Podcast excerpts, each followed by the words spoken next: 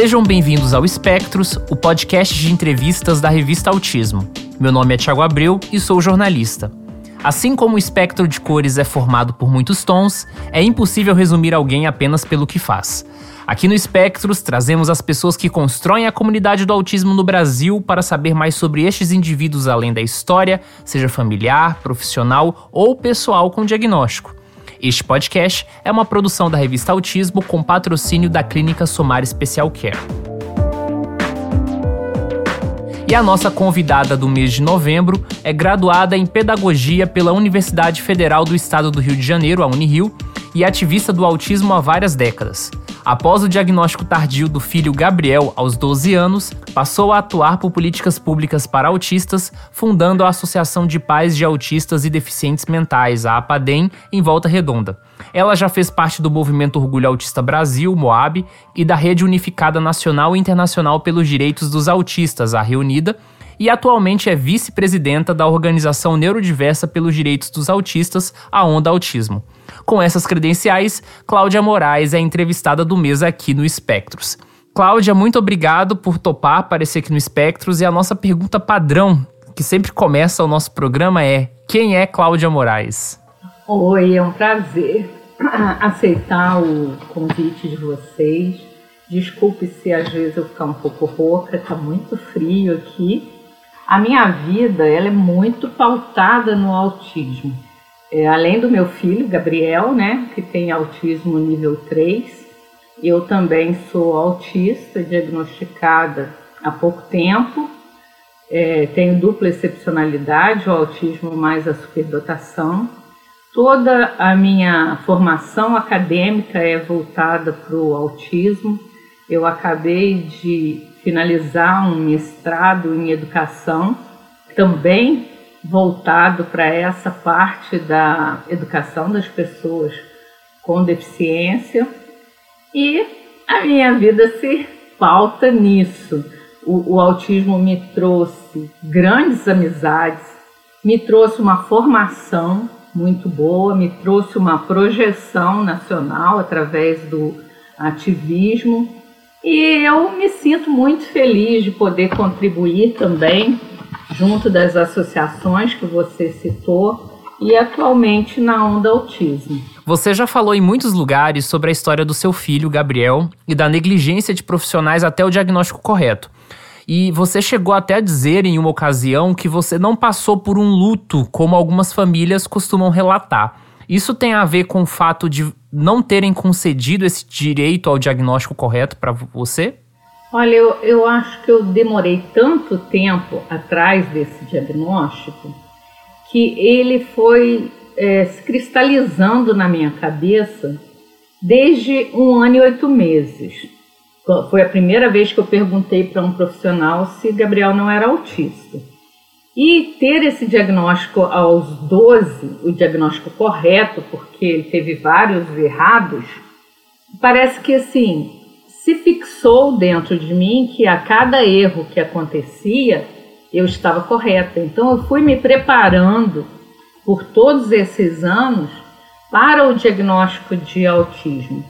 Hoje em dia, com, com a maioria das pessoas, que buscam esse diagnóstico, ele sai muito mais rápido.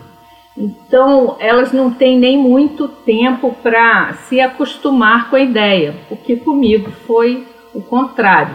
Então, acho que por isso eu não tive esse luto. Eu tive o que as pessoas falam, que é do luta a luta, eu já iniciei na luta. É, lutando né, para que esse diagnóstico pudesse ser feito de uma maneira correta. A partir de qual ano você lembra que você realmente entrou na luta? Olha, essa associação que você é, citou, a APADEM, hoje que utiliza, é uma denominação errada para a pessoa com deficiência hoje em dia, com a deficiência cognitiva. Foi por volta de 1999 que foi criada essa associação. Ela é a segunda associação criada sobre autismo no Rio de Janeiro. A primeira, inclusive, ela já está extinta, mas é, essa em Volta Redonda ainda continua em funcionamento.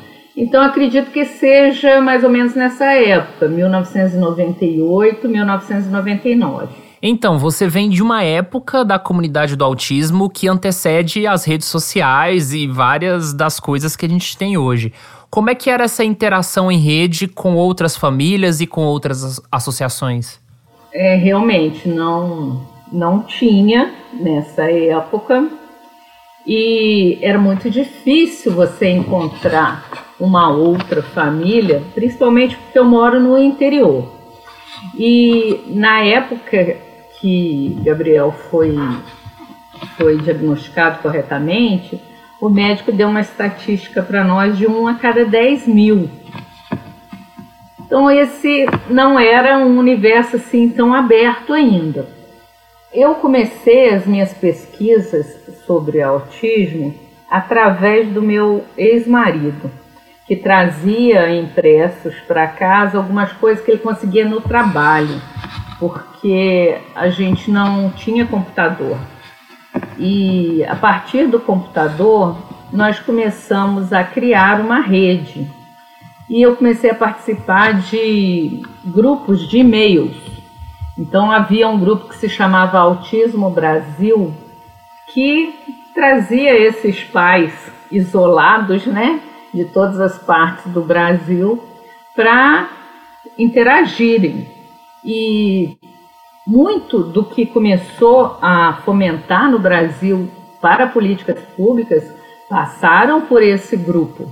Você está falando do, do autismo do Yahoo? Sim. É porque aqui no Espectros a gente já comentou várias e várias vezes, assim, perguntando, né, para os convidados sobre é, essa lista. Você tem mais informações de como surgiu? É você que fez parte desse período aí? Olha, ele surgiu com a Priscila Ciomara, que ela é da cidade americana em São Paulo. E ela com um filho autista também, e na época, né, a maioria das pessoas mal ligava um computador direito, né? Porque era pouco conhecimento e ela já dominava essa área. Então ela abriu e a partir daí foram surgindo tanto pais quanto profissionais. Esse grupo também tinha é, profissionais que nos ajudaram muito com informações.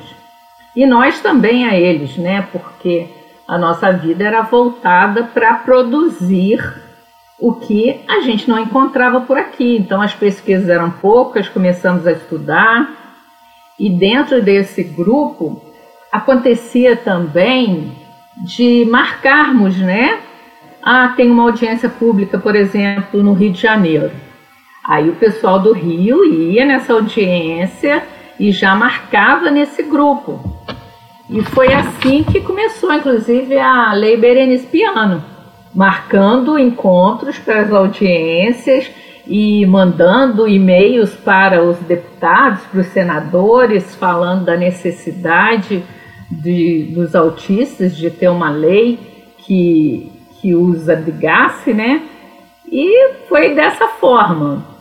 E uma coisa que eu acho muito importante dessa época é que nós ficamos amigos verdadeiramente e acredito até por serem poucas pessoas, né, nesse nesse início, e a gente se sentia muito isolado. Então, quando você achava um pai que passava pelos mesmos problemas que você, as mesmas dificuldades, a gente se unia muito mais do que hoje eu vejo o pessoal na, na rede social é, parece que as amizades eram mais profundas. Ah, muito interessante. Você falou sobre a lei Berenice Piana e esse é um ponto que a gente vai tocar um pouco depois, mas antes eu queria me manter nessa parte das, das redes para te perguntar, é, depois dessa questão do, das listas, dos e-mails, como é que foi a questão das redes sociais? Você pegou a época do Orkut ou alguma outra rede que foi mais forte ali nos anos 2000?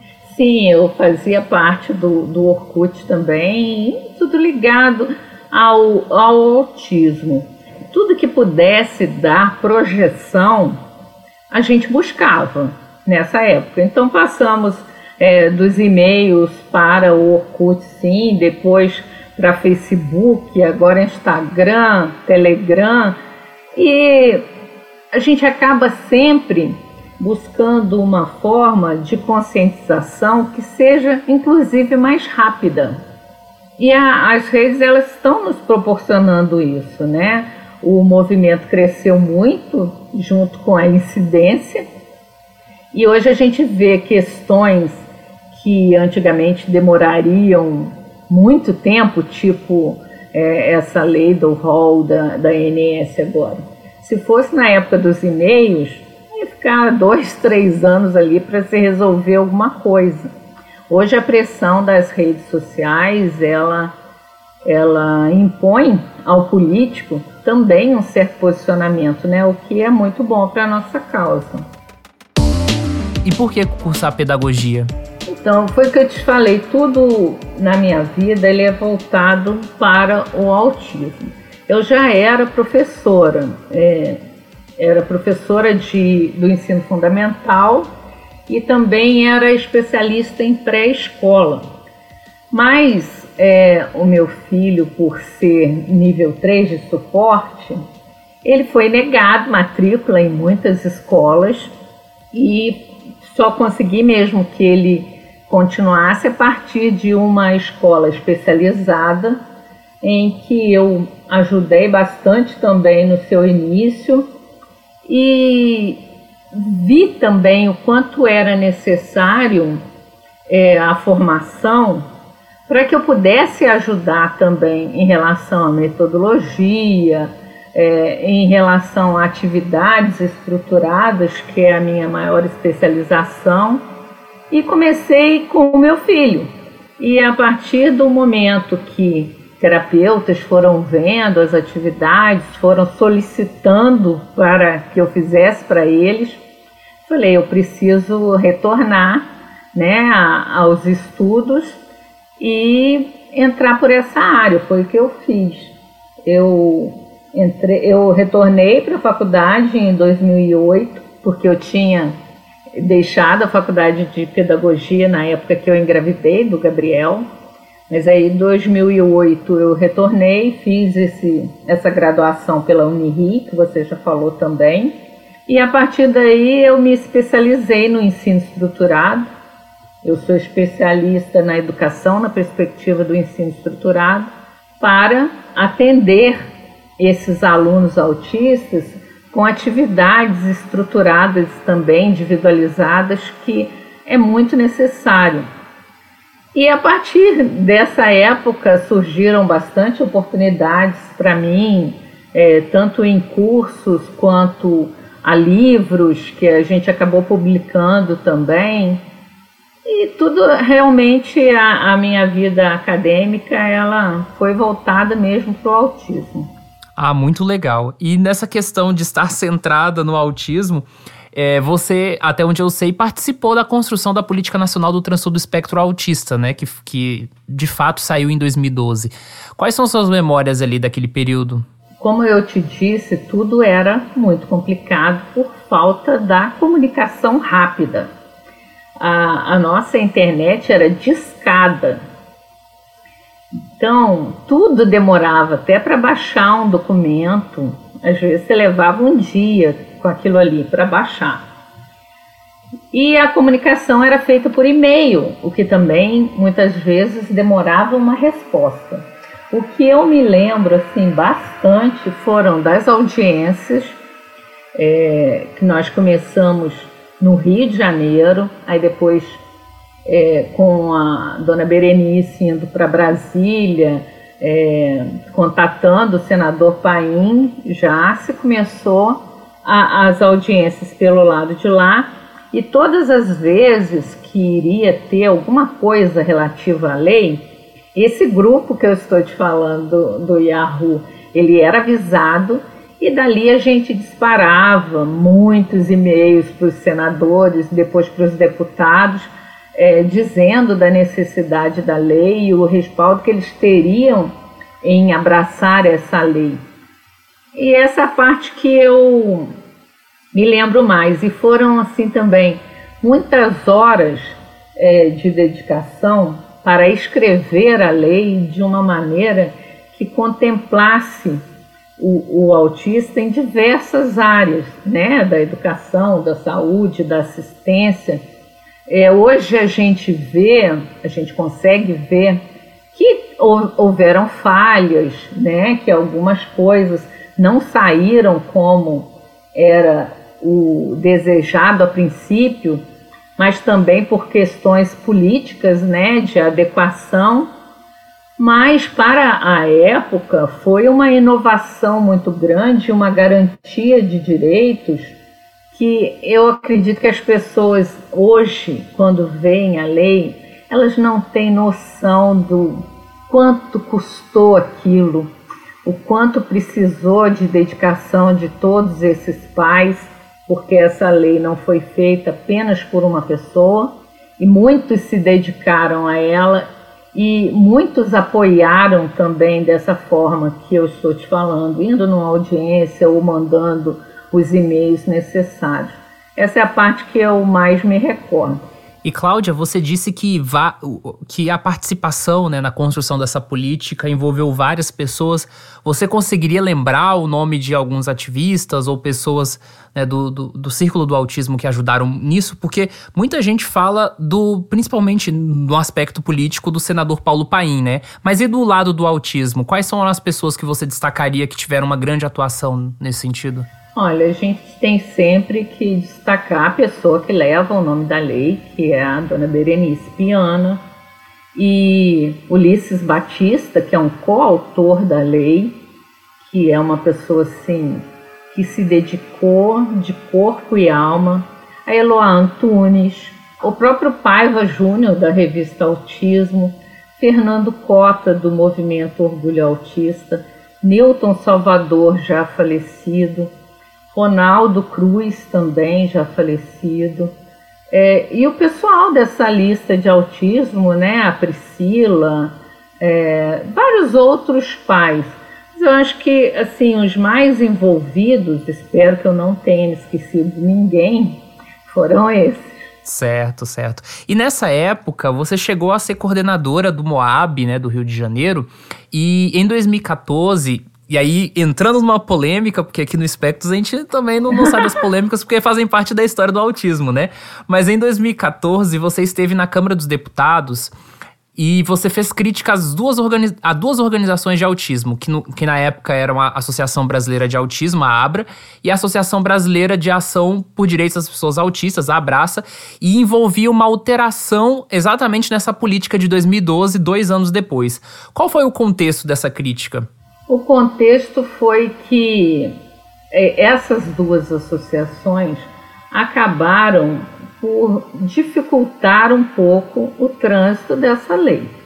Mas, assim, você falou, é, é, um, é um ponto de vista também muito sensível. E uma das coisas que nós do movimento Orgulho Autista na época não concordávamos era com a tal a linha C, onde autistas eram designados para ser tratados em CAPS.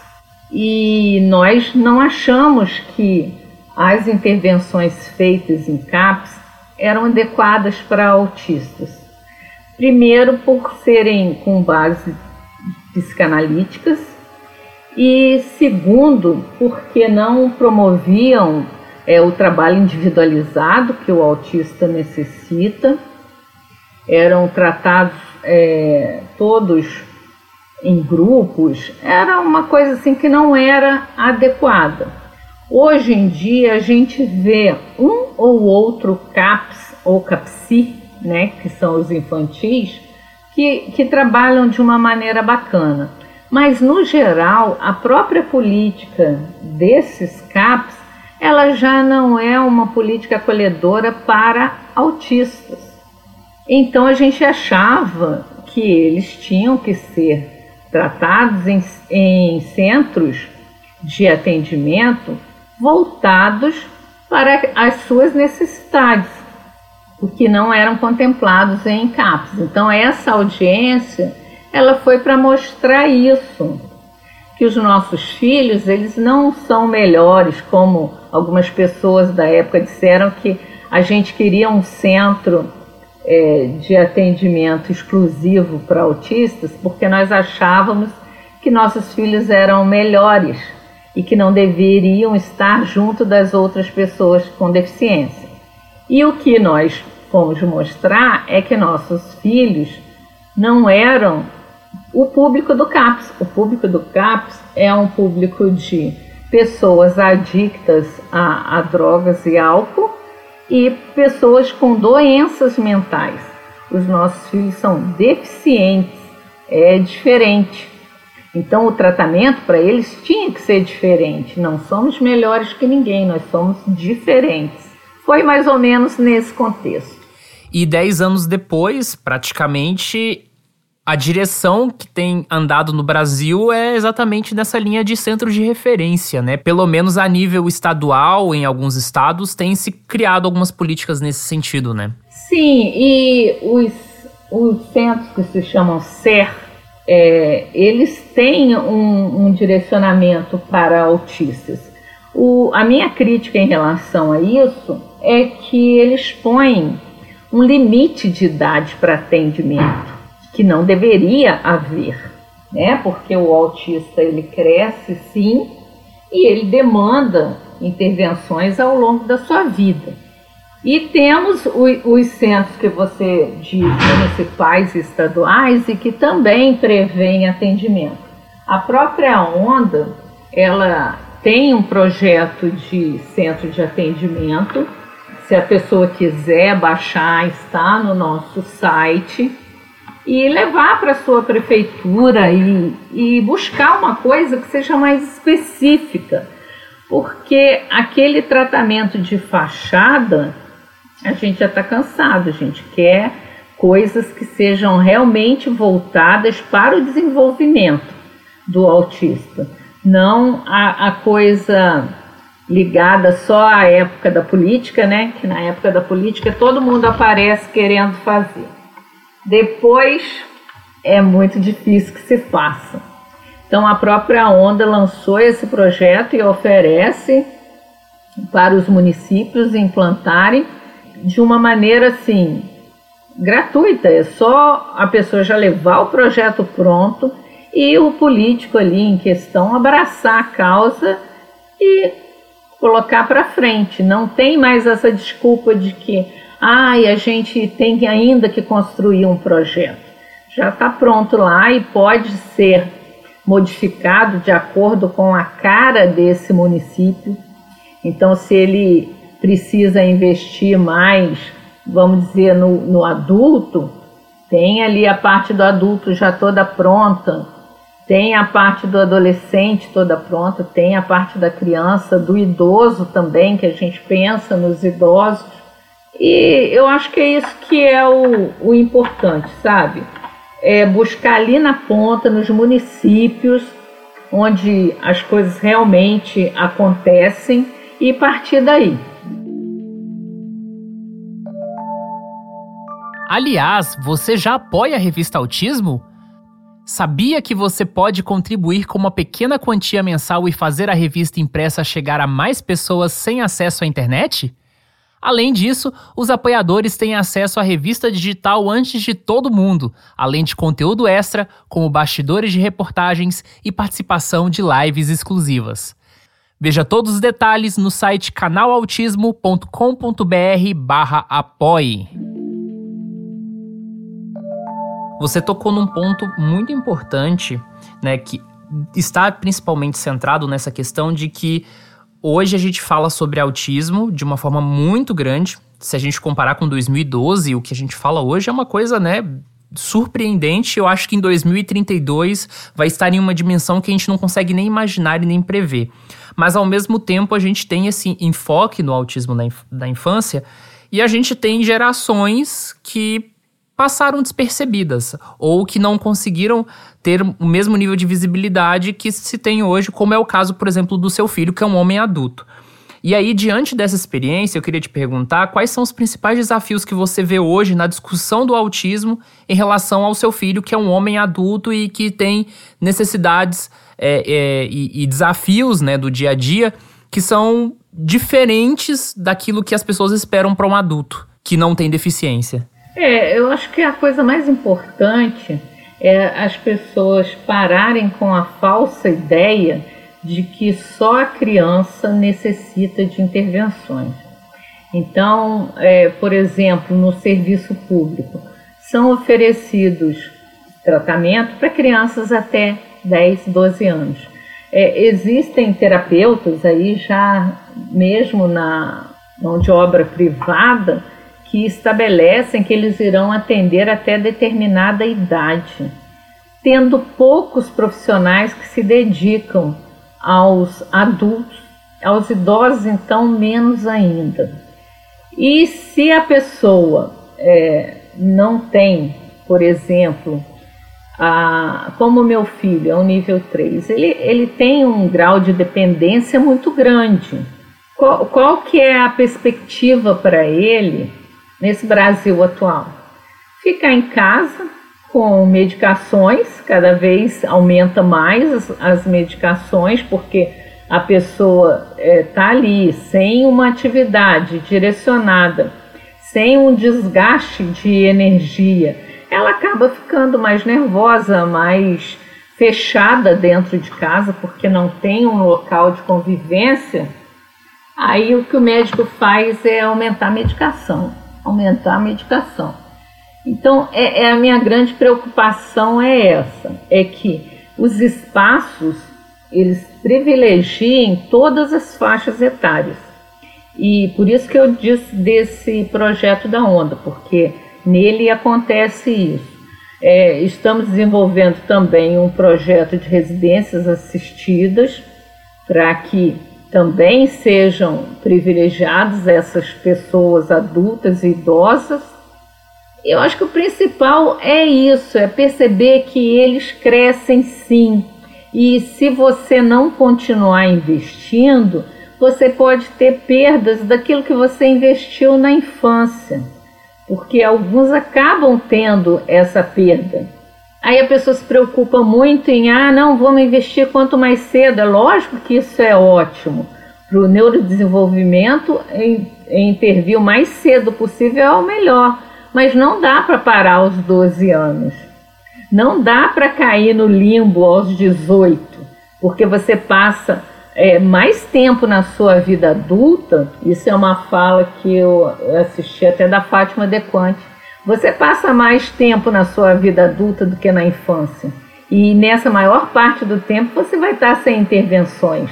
E, e eu acho que também é uma atitude onde a gente pode dizer assim, desprovida de inteligência. Porque se você não investe em educação e em tratamento para uma pessoa ao longo da sua vida, em determinado momento ela vai dar muito mais gastos em hospitais, em internações e até para a sua própria família, porque a pessoa acaba ficando alguns muito nervosos, muito agressivos pela falta de atividades, é, dão é, problemas em relação às suas condições associadas também. Então, investir para que essa pessoa seja produtiva, que ela tenha espaços onde ela possa se desenvolver, sai mais barato do que você ficar remediando em internações, medicação pesada. É, na minha concepção, isso não é nem um pouco inteligente. Eu acho que as grandes nações, elas investem sim nos seus mais frágeis e elas têm um retorno muito grande dessas pessoas como cidadãos que podem ser empregados de acordo com aquilo em que ele, ele tem aptidão para fazer e que podem devolver para essa sociedade muito mais do que esse paternalismo que a gente vê que coloca o deficiente para dentro de casa e ali ele tem que ficar é, achando que ele não é capaz de desenvolver alguma coisa. Todos são capazes de desenvolver, mas tem que haver investimento nisso. Você já falou um pouquinho em pinceladas sobre a onda autismo e a minha próxima pergunta tem a ver com isso. Você historicamente fez parte de associações de familiares de autistas, até se reconhecendo como uma mãe né, de um homem autista. E agora você está em uma associação que tem como slogan uma atuação mais protagonizada por autistas. Como foi esse processo de construção da onda? Você está desde o início? É, conta um pouco pra gente. Sim, estou desde, desde o início, desde a formação. E o que a gente pensa é que os pais, eles têm, sim, eles têm uma parte muito importante na história do autismo no Brasil.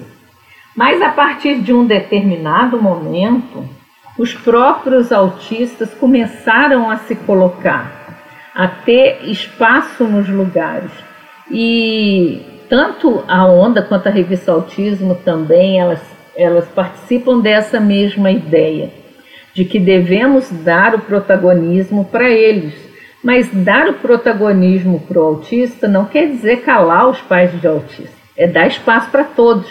Então, na onda, é, nós temos pessoas autistas em todos os conselhos, nós trabalhamos com oito conselhos, temos dois autistas na presidência, o Fábio Cordeiro, que é o nosso presidente, e eu na vice-presidência. E buscamos também os nossos conselheiros internacionais, também temos autistas. Buscamos dar essa voz para o autista e também para o seu familiar. Temos é, conselheiros que são muito atuantes e são pais de autistas. Eu acho que se você quer trabalhar pela causa, você deve ter o, o espaço para isso, né? Então é por aí que a gente pensa é, na onda. E a onda surgiu exatamente em que ano? A onda fez um ano agora em junho. Ela existia antes como reunida. É, nós iniciamos em 2017 a reunida. Mas como todas as associações e a gente lida com gente, nem sempre as ideias é, se coadunam, né? E foi o que houve na reunida. Então, algumas pessoas seguiram outros caminhos e eu continuei é, com mais alguns conselheiros dentro da. tentando seguir em frente com uma reunida. A partir de um determinado momento, resolveu se mudar o nome, né? Aí esse nome foi mudado para Onda Autismo e a partir daí a gente é, aumentou né, o número de conselhos pelo Brasil, os conselhos internacionais também, e estamos fazendo um trabalho bem bacana. E como vocês surgiram nesse momento um pouco transitório também de pandemia e tudo mais, como é que tá a questão da estrutura de vocês? Vocês têm sede própria? Como é que vocês estão se articulando na vida presencial? A, a nossa sede é em Santa Catarina. Esse momento da pandemia, ele sim, ele prejudicou algumas coisas, mas por outro lado ele ajudou em outros também. Que nós tivemos mais tempo para nos dedicar com as redes, né? Então fizemos as reuniões através da rede, fizemos toda a nossa documentação, né? E os nossos projetos, tudo que a gente conseguiu fazer acabou sendo online por causa do próprio momento de pandemia. Mas isso também nos deu uma estrutura para pensar como faríamos é, quando voltasse né, a convivência das pessoas. Então, isso já está começando a acontecer nos municípios, que são as nossas pontas. Então, já, já entramos com as rodas de conversa, com é, projetos de lei nesses municípios, muitos municípios desenvolvendo projetos de lei, e já estamos começando a nos acostumar com essa onda mais presencial também. Uma coisa muito curiosa que ocorre aqui no Espectros é que, como a gente traz familiares, autistas e profissionais, muitas vezes nós temos um perfil, não só no podcast, mas na comunidade do autismo, que as pessoas já constroem do profissional, do familiar e do autista. E aí tem ocorrido um fenômeno que eu acho que você é uma das representantes de familiares que depois descobrem-se dentro dessa identidade do autismo também, como pessoas no espectro. E aí a, a sua biografia fica um pouco diferente. Porque o, o, a sua história pessoal com o autismo ela acaba ficando um pouco em segundo plano, diferentemente de quem ingressou na comunidade como autista e é conhecido como autista. E aí eu queria te perguntar como foi o seu processo do diagnóstico e como foi esse novo passo de publicizar essa identidade enquanto mulher autista e agora não só como mãe? É, as pessoas me perguntam muito, mas você é, lida com autismo há tanto tempo, você não se imaginou autista? Sim, imaginei autista muitas vezes, mas eu ia nos consultórios, por exemplo, ah, eu estou numa fase com fibromialgia. Aí eu tratava fibromialgia o médico não levantava a hipótese de haver alguma coisa além da fibromialgia, mesmo eu falando, olha, sou mãe de, de uma pessoa autista. E com isso é, também a gente vai pensando que está dentro do fenótipo. Ah, eu estou no fenótipo ampliado, eu tenho características, mas que não fecham o quadro. Com, com a minha participação na onda e diretamente com mulheres autistas, porque querendo ou não, o meu público de pessoas atendidas era muito maior para alunos, meninos. Então eu tinha poucas é, meninas com quem eu fazia mais contato. Com a onda, eu pude encontrar mulheres e pude perceber nelas características que eu tinha também. Aí a ideia já começou a, a se formar melhor na minha cabeça. Eu posso ser sim.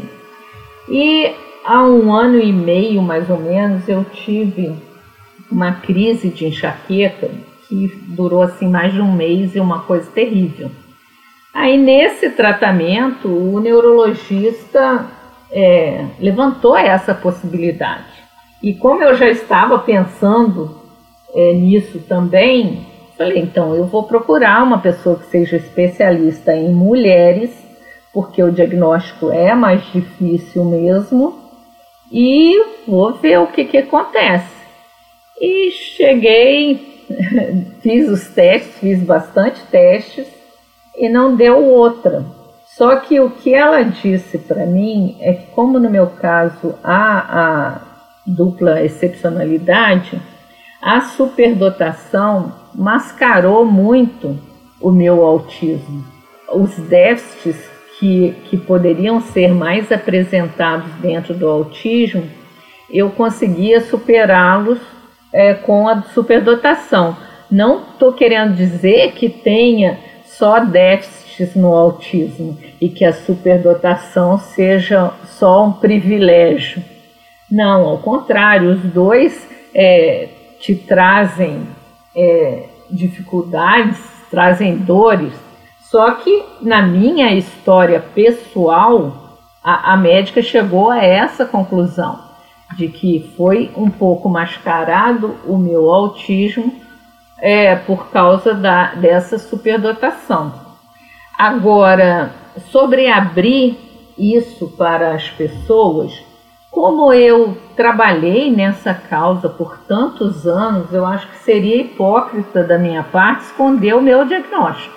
Porque se eu quero o bem para todos os autistas, por que, que eu vou me esconder disso?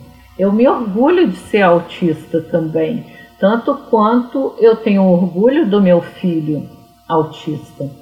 E, e resolvi também ter o orgulho da superdotação.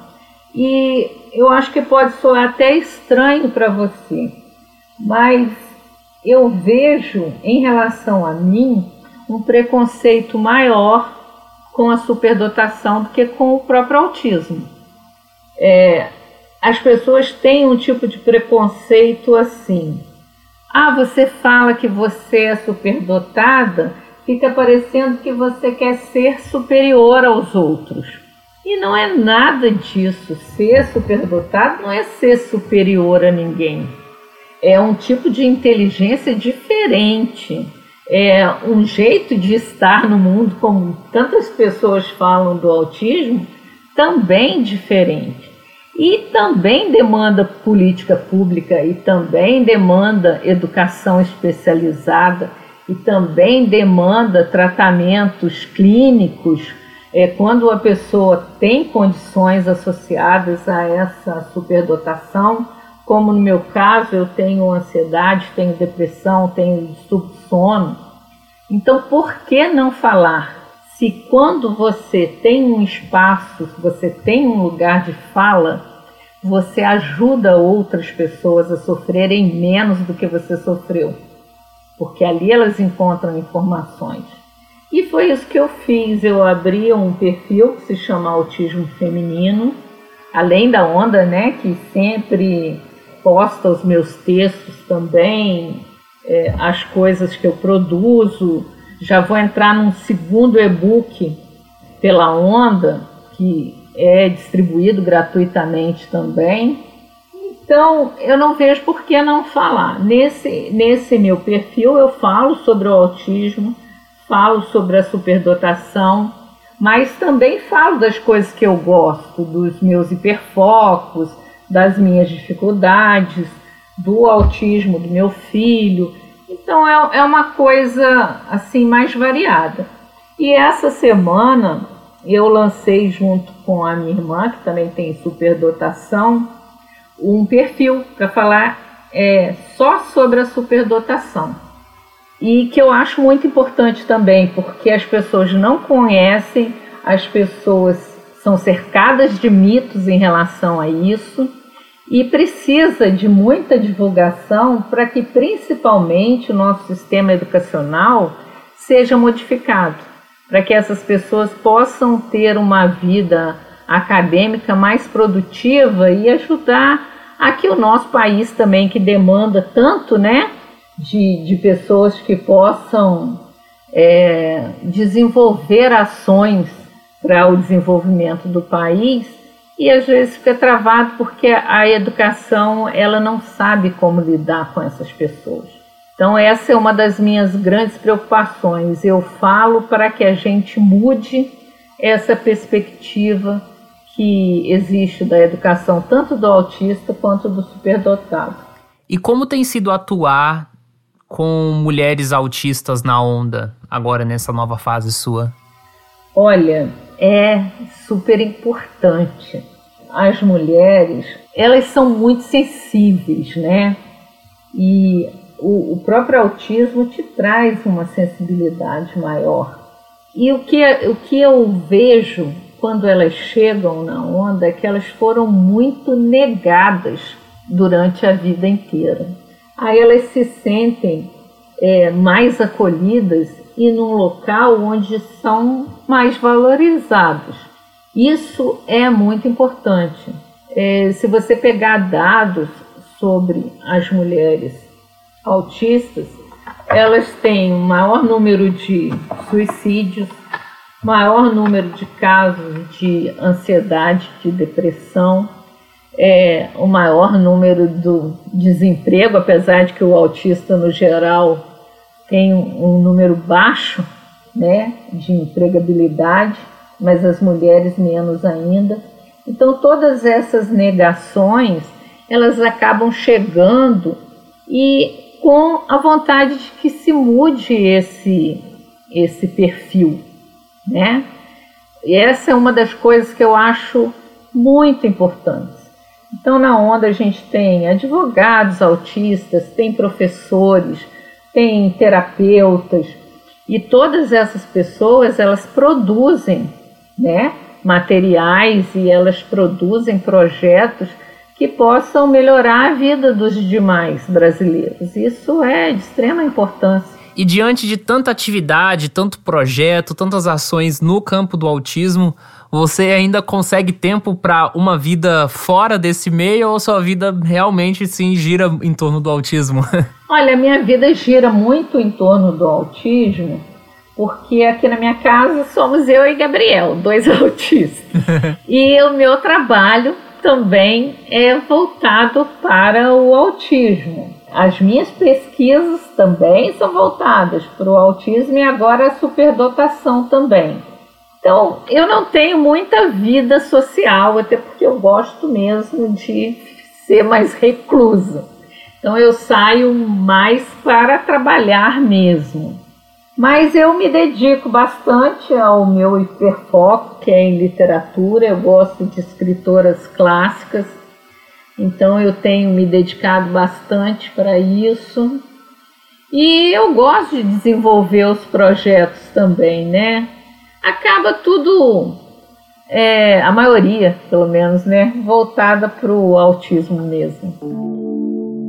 E chegamos ao nosso quadro bate-bola, em que eu falo uma expressão ou, algum tema e aí você tem que responder algo correspondente a isso. Então, primeira coisa, uma palavra que te resume.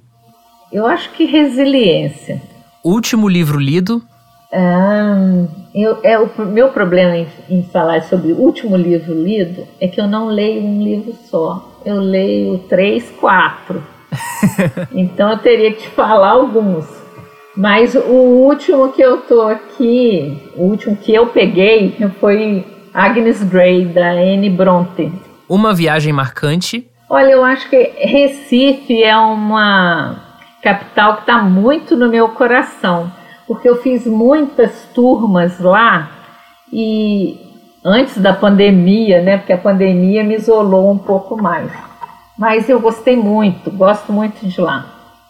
Sua maior frustração? A minha maior frustração é quando um professor é, chega reclamando por ter um aluno autista na sua sala. Um medo? Ah, eu não sou uma pessoa de, muito de ter medo, não. Eu já fui. Eu, atualmente, eu acho que não. Eu, eu, eu não gosto de mal entendidos. Então, acho que eu, o meu medo maior às vezes é ser mal entendido. Um defeito? Teimosia. Sou muito teimosa. mas, por, mas é uma das minhas qualidades também, porque por causa disso eu fiz tudo que eu já fiz na minha vida. Eu não desisto. Um estilo de música? Rock. Artista favorito? Ed Vedder. Um artista que você detesta? Olha, eu não detesto ninguém é, mas um estilo que eu não gosto é esse sertanejo, não sei se chama universitário ainda, mas esses mais novos. Um prato favorito? Ah, eu gosto muito de comida natural. É, não tenho assim nada muito específico. Eu gosto de bastante coisa, mas é, mais pro lado natural. E uma comida que você detesta? Eu não, eu não gosto muito dos vegetais roxos e já não é nem pelo gosto, é pela aparência. Então eu vou te dizer que eu não gosto, por exemplo, de repolho roxo, eu não como de jeito nenhum. Olha a seletividade alimentar do autismo aí. É. Frase favorita? O amor nunca falha. São Paulo, segundo Coríntios. Enfim, Cláudia, muito obrigado pela sua participação aqui no Espectro. Foi um prazer ouvir suas histórias e saber um pouco mais sobre você. E aí, principalmente, imagino, para quem tá ouvindo o podcast e ainda não tinha contato com a sua biografia, então queria que você ficasse à vontade, livre, para poder falar uma palavra final e dizer o que você quiser. Olha, eu acho bastante importante esse tipo de ação da revista Autismo, a sua ação também em, em dirigir tão bem esse podcast, porque toda a informação ela é preciosa. É, mesmo as pessoas hoje elas têm uma necessidade de seguidores, mas nem sempre um número expressivo de seguidores quer dizer que você está passando uma informação adequada. Às vezes, é, você ter poucos seguidores, mas ter um conteúdo que seja significativo para esses poucos é bem importante. É, eu só quero agradecer pelo convite e dizer que eu estou à disposição tanto da revista Autismo, a quem eu sou co colaboradora desde o início, O, o Paiva também é uma das pessoas que lutou pela lei 2764. Somos amigos desde então e agradeço bastante e estou à disposição de vocês pela revista Autismo, pela Onda Autismo e também pelo Instituto Autismos, que eu sou também voluntária. E mais uma vez, muito obrigado a você que nos ouviu até agora e em 10 episódios. Nos encontramos em dezembro. Este podcast é uma produção da revista Autismo com patrocínio da Clínica Somar Special Care. Localizada em Pernambuco e com unidades em várias cidades do estado, a Somar Special Care tem o objetivo de mudar a vida das pessoas autistas com profissionalismo e amor.